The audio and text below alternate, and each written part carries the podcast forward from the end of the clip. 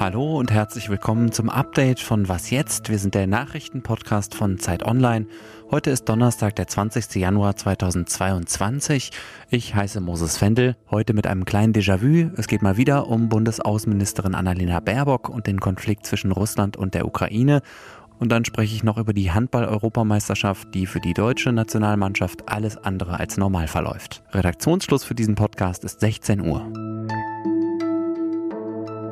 Für Außenministerin Annalena Baerbock ging es diese Woche fast ausschließlich um den Konflikt zwischen Russland und der Ukraine. Heute hat sie sich dazu mit ihrem amerikanischen Amtskollegen Blinken ausgetauscht und anschließend nochmal ziemlich genau das gesagt, was wir diese Woche schon mehrfach gehört haben. Der einzige Weg aus der Krise ist ein politischer Weg.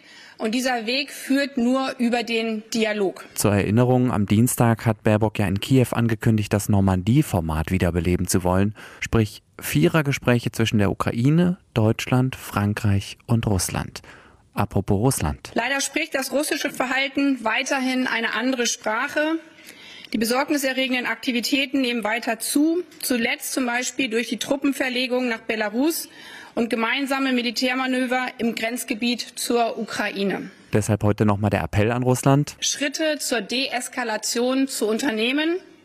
Jede weitere Aggressivität würde gravierende Konsequenzen nach sich ziehen. Was das konkret heißt, darauf ist Baerbock nicht eingegangen.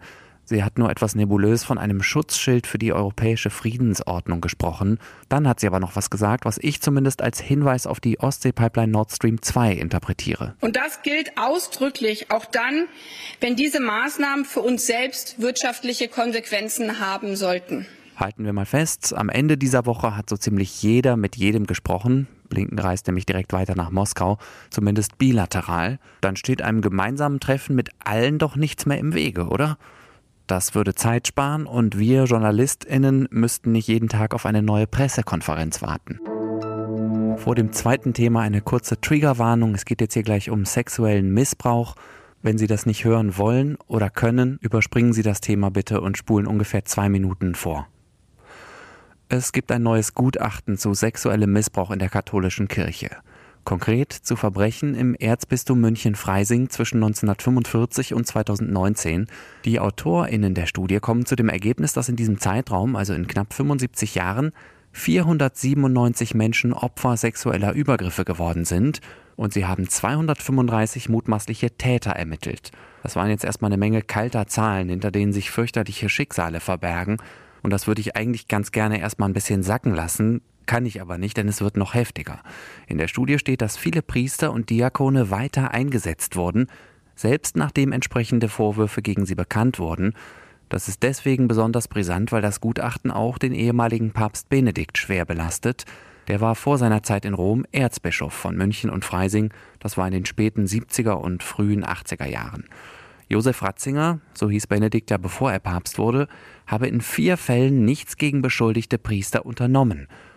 Benedikt hat das in einer Stellungnahme bestritten, die Gutachter halten das aber für nicht glaubwürdig. Es wird noch heftiger. In zwei Fällen geht es um Priester, denen staatliche Gerichte schon Missbrauch attestiert haben. Beide seien in der Seelsorge tätig geblieben, kirchenrechtlich sei nichts unternommen worden.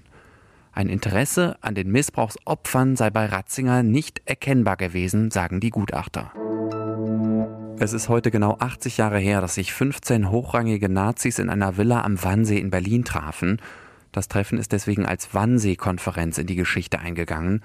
Der Massenmord an den europäischen Jüdinnen und Juden wurde dort zwar nicht beschlossen, Klammer auf, er war Anfang 1942 schon in vollem Gange, Klammer zu, aber die Teilnehmer der Konferenz haben an diesem Tag Einzelheiten organisiert und die Zusammenarbeit der verschiedenen beteiligten Stellen koordiniert. 80 Jahre später wollen Israel und Deutschland die Leugnung des Holocaust stärker bekämpfen. Dafür haben sie eine gemeinsame Resolution bei den Vereinten Nationen angekündigt.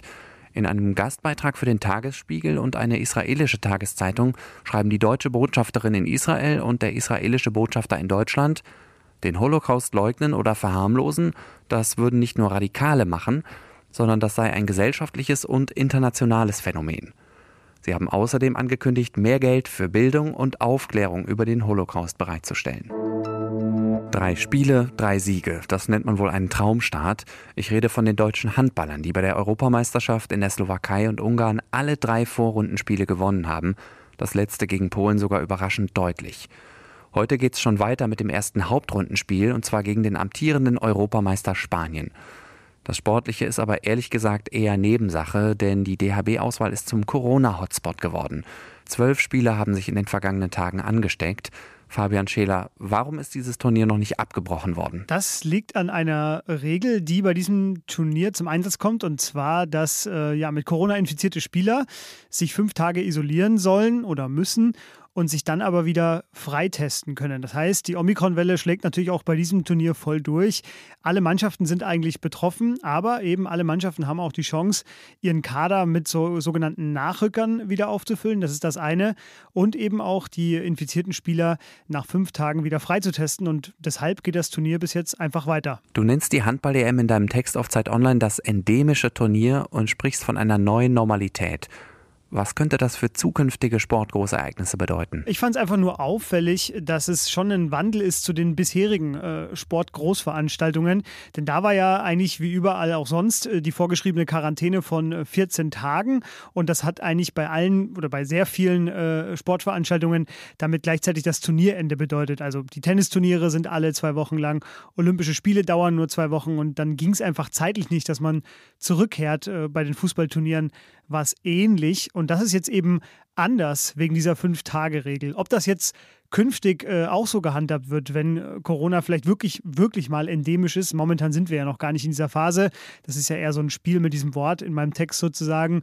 Ähm, aber falls Corona irgendwann endemisch ist, kann das vielleicht eine Lösung sein, dass man eben Spieler abschottet, die infiziert sind für ein paar Tage. Dann natürlich auch schaut, äh, ob ihnen gesundheitlich Corona zugesetzt hat. Man muss natürlich dann alle Checks und Tests mit ihnen machen. Immerhin ist Leistungssport ja dann äh, auch nicht ganz ungefährlich als direkter Wiedereinstieg. Aber wenn das das alles erfolgreich und positiv ist, dann könnte das zumindest äh, jetzt erstmal so eine Art Versuch sein, der da gerade äh, läuft. Okay, dann lass uns noch kurz auf das Sportliche gucken. Deutschland gegen den amtierenden Europameister Spanien ist wahrscheinlich eine saublöde Frage. Aber schweres Spiel? Ja, sehr schwerer Gegner. Äh, Spanien zählt schon immer zu den äh, großen Handballnationen und das ist jetzt nach dieser doch recht leichten Vorrundengruppe ähm, mit den drei Gegnern, die sie da hatten, also Polen, Belarus und Österreich, jetzt wirklich eine erste richtig große Herausforderung und das eben mit diesem äh, ja, durcheinander gewürfelten Kader, das wird eine richtig schwere Aufgabe. Danke dir, Fabi. Und Sie hören ihn, wenn Sie wollen, schon morgen früh wieder, dann aber als Moderator hier bei Was jetzt? Ja, bitte einschalten. Was noch?